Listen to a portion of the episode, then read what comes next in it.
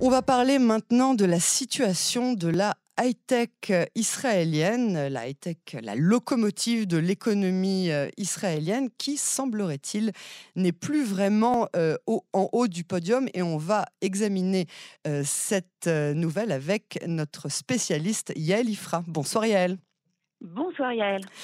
Euh, merci d'avoir accepté notre invitation sur Cannes en français. Je rappelle que vous êtes spécialiste de la politique, de l'économie et de la consommation israélienne. Racontez-nous tout. Comment va la high-tech israélienne? Ben, Écoutez, elle donne des signes euh, de détresse, on va dire. Pas des signes d'essoufflement, c'est plus compliqué que ça, des signes de détresse. Alors c'est tout un ensemble de facteurs qui d'abord euh, ont été un peu masqués par la conjoncture internationale et la conjoncture politique évidemment. Bon, on a d'abord eu évidemment cette euh, extraordinaire euh, explosion pendant la crise euh, du corona, puisque, comme on le sait, les États, afin de combattre la crise, ont injecté des quantités énormes de financement mhm. dont la high-tech israélienne a énormément bénéficié. Hein. C'est la fameuse bulle qui s'est formée. On racontait toujours que des sociétés sans aucun salarié, avec même pas, une, même, le, même pas le début d'une idée, pouvaient lever des dizaines de millions de dollars. Donc ça, ça s'est passé. On savait qu'après, évidemment, ça allait se ralentir ou qu'il y allait avoir des réajustements. On s'y attendait. Et on s'y attendait, bien sûr, mais c'est venu plus tard que prévu. Et dans un premier temps, on s'est un peu fait des illusions en s'imaginant que cette situation allait être pérennisée et que euh, bah, Israël allait s'en sortir euh, très haut la main. Bon, Derrière ça, eh bien évidemment, la situation économique mondiale, on la connaît, hein, elle a commencé évidemment à se dégrader, trop d'argent, on en a déjà parlé, on avait fait toute cette émission sur l'inflation. Mhm. Donc l'inflation a commencé à grimper, la Banque fédérale américaine a commencé à augmenter le taux, la Banque d'Israël pareil, l'argent devient plus cher, c'est plus difficile de trouver des investisseurs, moins d'investissements étrangers, tout le monde trouve ça tout à fait normal, il se passe à ce moment-là en Israël à peu près la même chose que dans le monde entier. Tout va bien, tout va bien, oui, bon, ben, c'est une situation globale. Derrière ça, on arrive en janvier 2023 euh, et là, euh, le, nouveau gouvernement se forme. Et puis le 4 janvier 2023, euh, le ministre de la Justice, Yariv Levin, annonce son, grand plan pour comment dire, réformer le système judiciaire israélien. Et là, évidemment, on est rentré dans la crise politique qu'on connaît, qui dure maintenant depuis six mois. Et donc aussi, dans un premier temps, dans cette crise politique, on s'est dit que bon, bah, il y avait quand même des secousses, c'est normal, une certaine incertitude, c'est normal, mais que ça n'allait pas durer. Mais assez rapidement, vous vous souvenez, les lettres des économistes, les mises en garde, etc., que personne n'a vraiment écouté sur le coup, et puis en disant que ça allait poser euh, des, problèmes. Et effectivement, bah voilà, on arrive aujourd'hui avec euh, une situation qui est euh, assez particulière, puisque le marché de la high-tech est en train de se redresser dans le monde entier. Les investissements ont repris. Les sociétés euh, n'ont pas toutes recommencé à embaucher, mais enfin, on voit très très bien déjà des signes importants de redressement. La nouvelle révolution numérique, donc celle de l'intelligence artificielle, s'est produite avec un très très gros boom et Israël a décroché du reste du monde. Ça veut dire que les investissements euh, en Israël sont, euh, par rapporté hein, à la taille de l'industrie, etc., 68% inférieurs euh, aux investissements dans le monde. Donc là, on voit, oui, oui, on a un très très gros décrochage. Alors ce décrochage, dans un premier temps, on a pu l'attribuer, c'est vrai, hein, à la conjoncture politique, à l'absence d'investissements étrangers. Enfin, les investissements étrangers ont beaucoup baissé hein, en Israël dans la high tech. Mais à cause, à cause de... De, la menace de, de la réforme euh, juridique? Oui, oui, oui, oui, oui, ça c'est certain, absolument. Ben, C'est-à-dire si on a le choix entre euh, Londres, Paris, parce que pendant ce temps-là, après le corona, il n'y a pas que l'Israël, enfin donc non, c'est pas qu'il n'y a pas que Israël. Les États ont injecté massivement de l'argent dans la recherche-développement dans leurs entreprises locales. Israël n'a pas tellement injecté d'argent dans la high-tech parce qu'on était inondé d'argent étranger. Donc Israël a surtout injecté de l'argent euh, dans les ménages, hein, ce qui ne sert pas forcément grand-chose à part à booster la consommation. Et donc quand le corona s'est terminé, il y a des endroits euh, comme l'Italie, l'Espagne, euh, Londres évidemment et Paris qui sont devenus des endroits très importants de la high-tech. Hein. Donc c'est c'est en train de rattraper très rapidement l'écart que nous on avait creusé. Et nous derrière, ben, on n'avait pas investi autant parce que c'était pas important, on n'en avait pas besoin à ce moment-là. Donc aujourd'hui, on, se, reposait sur, nos, sur nos lauriers en fait, c'est ça que vous dites. Oui, on se reposait sur nos lauriers et sur l'argent étranger qui avait coulé à flot. Hein. Vous vous rappelez, Yael, on en a parlé des 21 milliards de dollars qui ont été injectés euh, dans la, dans, les, dans la high-tech israélienne il y a deux ans. Sauf que bah, cet argent-là, aujourd'hui, s'est transformé en quelque chose comme, euh, je crois, depuis le début de l'année, euh, en quelque chose comme 6 ou 7 milliards de dollars. Donc on est très, très, très, très loin.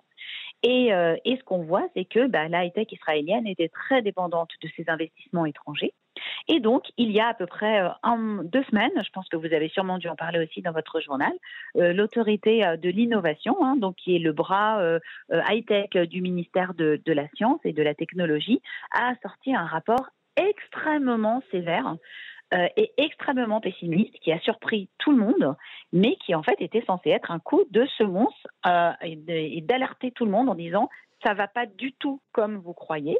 Arrêtez de penser que la high-tech israélienne, c'est une situation euh, qui va durer à tout jamais, qu'on aura ce flot d'argent qui va ne jamais s'arrêter. Ce n'est pas vrai il faut faire très attention. Donc ça a été largement repris par la presse. Donc c'est évidemment, moi j'arrive derrière, j'avais rien inventé, évidemment Yael.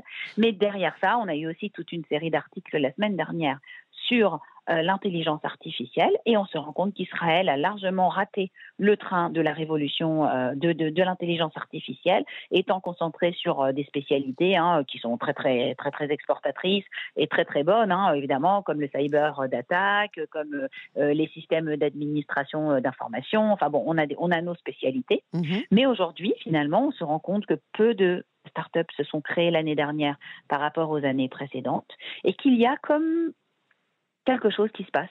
On n'est plus qui on était. On n'est plus euh, ce secteur euh, qui fait l'admiration du monde entier. On fait l'admiration du monde entier, mais on se rend compte qu'il y a un essoufflement, une fin de cycle. Il va falloir réamorcer un nouveau cycle, évidemment, mais on se rend compte qu'on en est là aujourd'hui. Alors, euh, c'est définitif. Il n'y a aucun moyen de, revenir à une de rattraper le train? Ah ben bien sûr que c'est pas définitif du tout, mais il va falloir réfléchir. Si si si enfin comment comment est-ce que ça se fait? Alors euh, je peux comprendre qu'il y a eu moins d'investissements dans les dans le secteur high tech, mais comment est-ce que ça se fait que les Israéliens n'aient pas vu euh, le, le, nouveau euh, le, nouveau thème dans lequel il fallait investir? Comment est-ce que ça se fait qu'on ait loupé ça? Alors je dirais, pour le dire euh, très euh, de façon euh, un peu courte et un peu un peu lapidaire, qu'il y a eu un gros embourgeoisement de, l'industrie de la high-tech israélienne. Hein. Donc on est passé d'une industrie où au début, donc c'était des petites sociétés, des start-up, hein, des milliers de start-up tous les ans, qui se créent, certaines réussissent, d'autres ne réussissent pas, avec un objectif unique, gagner beaucoup d'argent, faire une exit et puis recommencer. Hein, donc ça, c'était l'idée. L'idée, c'était pas de créer des grandes boîtes, mhm. c'est de créer des petites boîtes très agiles. Le but, c'est d'être acheté, euh, bah, je sais pas moi, euh, par Meta, d'être racheté par Google, mhm. d'être racheté par Intel, etc. Ça, c'était une certaine culture. Sauf que euh, cette, cette culture de la petite start-up rachetée par des géants, elle a au bout d'un moment cessé de fonctionner de la même façon parce que les géants sont aujourd'hui tellement gros qu'ils ont tué toute la concurrence. Donc il y a beaucoup moins de place pour les petites startups. Donc ces, sociétés comme Google, Meta, etc. rachètent à tour de bras tout ce qui se crée tout de suite. Et donc on n'a pas vraiment le temps d'arriver à ces exits. C'est une transformation hein, de, de la high-tech mondiale. Donc, il faut changer de modèle. Les Israéliens ont essayé de changer de modèle. Le problème, c'est que dans la culture entrepreneuriale israélienne, il y a quand même une certaine répugnance à gérer des grosses sociétés sur le long terme. Hein, vous voyez, on n'a pas beaucoup de grosses entreprises sur le long terme. On a Teva, Hein, on a Checkpoint, mais en fait, on n'a pas beaucoup de ces sociétés-là qui existent dans tous les pays du monde. Et donc, euh, tout ce secteur-là a continué à faire comme si on était toujours euh, il y a 15 ans, avec euh, moins d'exits. Hein, on voit bien, hein, vous vous souvenez, il y a, il y a encore 3-4 ans, tous les deux mois, on, apprenait une exit des milliards. Ça fait très longtemps qu'on n'a rien entendu de tel. Hein. Et donc, on se rend compte qu'il y a beaucoup de gens qui s'expatrient, qui vont aux États-Unis tenter leur chance, et que ce modèle israélien, euh, très, euh, une fois de plus, très agile, très rapide, très sexy, hein, il a un peu disparu et que en particulier l'avantage l'avantage qu'on avait sur les autres a été considéré comme inné ou comme comme acquis Or, pas du tout. Hein. Il y a des pays derrière euh, qui font la course aussi. Et donc, c'est ça qui donne cet essoufflement. Je pense que c'est une transformation des entrepreneurs de la high-tech. Donc, ils vont changer hein, de comportement. Il va falloir apprendre. On n'a pas tellement de choix. Quand on allie à ça le fait qu'il y a beaucoup moins d'argent et qu'il suffit pas euh, d'avoir fait euh, l'unité 8200 et de dire j'ai une super idée pour qu'il y ait un Américain qui vous balance 40 millions de dollars, bah, c'est déjà plus compliqué. Il faut avoir une vraie bonne idée. Il faut prouver qu'on va gagner de l'argent. Puis, il faut dire comment. Puis derrière, il y a peut-être trois autres boîtes qui font la même chose. Mmh Quand on n'a pas investi suffisamment, que l'État euh, d'Israël est un des États qui investit le moins dans la recherche et développement.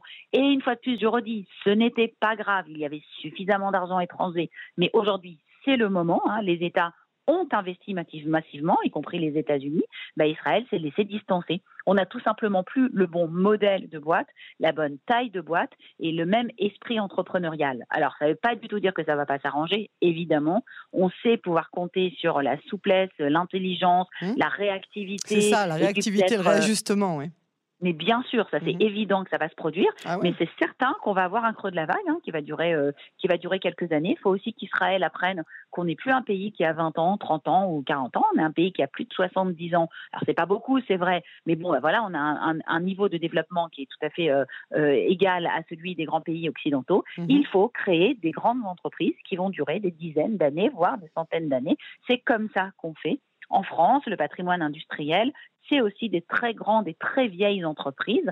C'est les entreprises du 19e siècle qui aujourd'hui sont devenues des très grosses entreprises en France. Alors évidemment, euh, on n'était pas là au 19e siècle, mais ça veut dire qu'il faut voir ça avec ce genre de vision. Le but n'est pas de créer des startups et de les faire racheter par des boîtes qui se trouvent aux États-Unis. Le but est de créer des grandes entreprises qui vont avoir des usines, des centres de développement, des centres de logistique, des bureaux qui vont créer de l'emploi de bonne qualité, qui vont tirer la population vers le haut. Toutes ces populations dont on parle sans cesse, hein, il y a elle avec des problèmes de productivité, toutes ces populations ultra-orthodoxes, arabes, toutes celles qui ne travaillent pas assez.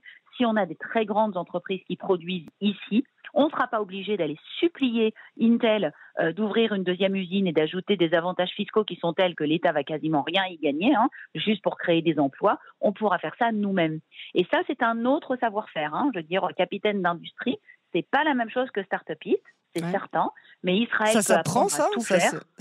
on sait faire ça?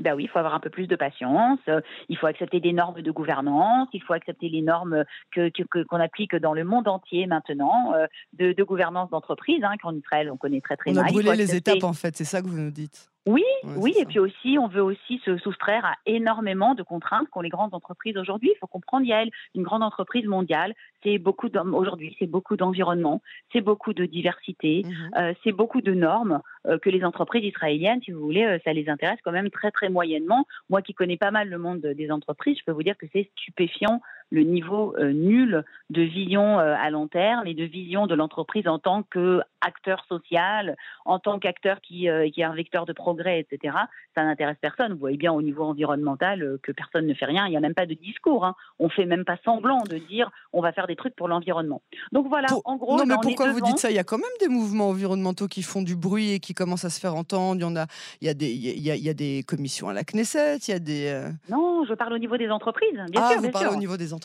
Les entreprises en France, en France, aux États-Unis, les entreprises ont toutes un discours sur l'environnement. C'est hyper important. Elles ont des actions, elles ont un discours, elles ont, elles contribuent, elles plantent des arbres. Enfin, j'en sais rien. Moi, tout le monde fait quelque chose, c'est évident. L'entreprise est un acteur de la société. En Israël, on est encore dans ce, dans cette relation un petit peu malsaine où l'entreprise est, voilà, est pourvoyeuse de richesses, mais elle n'est pas encore acteur social. Et quand mmh. on est une start-up, ben, on est, on est petit, donc voilà, on, on est un peu sous le radar.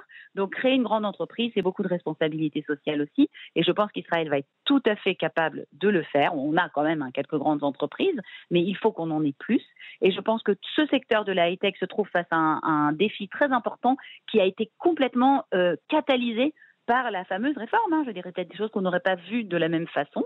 Donc là, on bah, voit qu'on a alors, Excusez-moi de me faire euh, l'avocat du diable dans, dans, ce cas-là, l'avocat de, de, Levin et Rothman, mais euh, pour le coup, la réforme juridique, elle a été annoncée, comme vous l'avez dit, le 4 janvier. L'intelligence artificielle, elle a émergé il y a bien plus longtemps que ça. Donc c'est pas uniquement suite à l'annonce de cette réforme juridique que qu'on en est arrivé au stade où on a loupé le, le, le coche.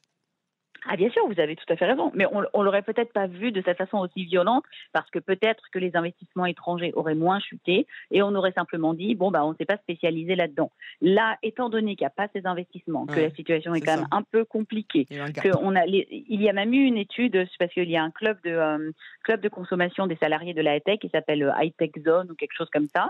On a vu que les salariés de la high-tech ont commencé à réduire leurs achats. C'est la première fois. Ils ont réduit leurs dépenses de carte de crédit sur le tourisme, sur la restauration. Il y a beaucoup de licenciements beaucoup de gens qui cherchent du travail. Donc, il faut comprendre, le secteur est en mutation, il est en crise. Et ce que je vous disais simplement, c'est que cette crise, elle a été précipitée, je veux dire, elle a été accélérée. Bien sûr que les problématiques d'intelligence artificielle, on aurait dû y penser avant. Donc effectivement, il faut bah, de nouveau mobiliser les ressources. Ce que, je ce que j'essayais de vous dire, c'était que simplement, on a vu avec cette crise l'émergence de, de la high-tech aussi comme quelque chose de politique et aussi comme une composante de la société qui se regarde elle-même comme étant vecteur de progrès, etc. Donc je pense que ça va être très important. C'est quelque chose qui va pousser euh, toute une entre, tout un secteur à comprendre sa responsabilité, à agir de façon plus pérenne, parce que si vous voulez dire de vous-même, je suis euh, la personne en Israël qui crée de l'emploi, qui amène le progrès, euh, qui fait la science, enfin qui, qui, s'appuie sur la science, etc. Bah, vous n'avez pas envie de vous dire, ouais, mais je fais que des exits et dans trois ans je serai plus là, je serai en Californie. Vous voulez vous dire, je suis aussi l'avenir de ce pays, je veux transmettre quelque chose à mes enfants, et donc je pense que ces deux choses-là ensemble risquent de, d'accélérer, en tout cas d'avancer cette mue très importante et de nous donner dans quelques années des résultats qui vont être exceptionnels et qui vont faire notre fierté. C'est tout ce qu'on nous souhaite, euh, Yael Ifra. Merci beaucoup euh, pour euh, cette analyse passionnante et à très bientôt sur Canon Français. Merci Yael et Shabbat Shalom. Shabbat Shalom.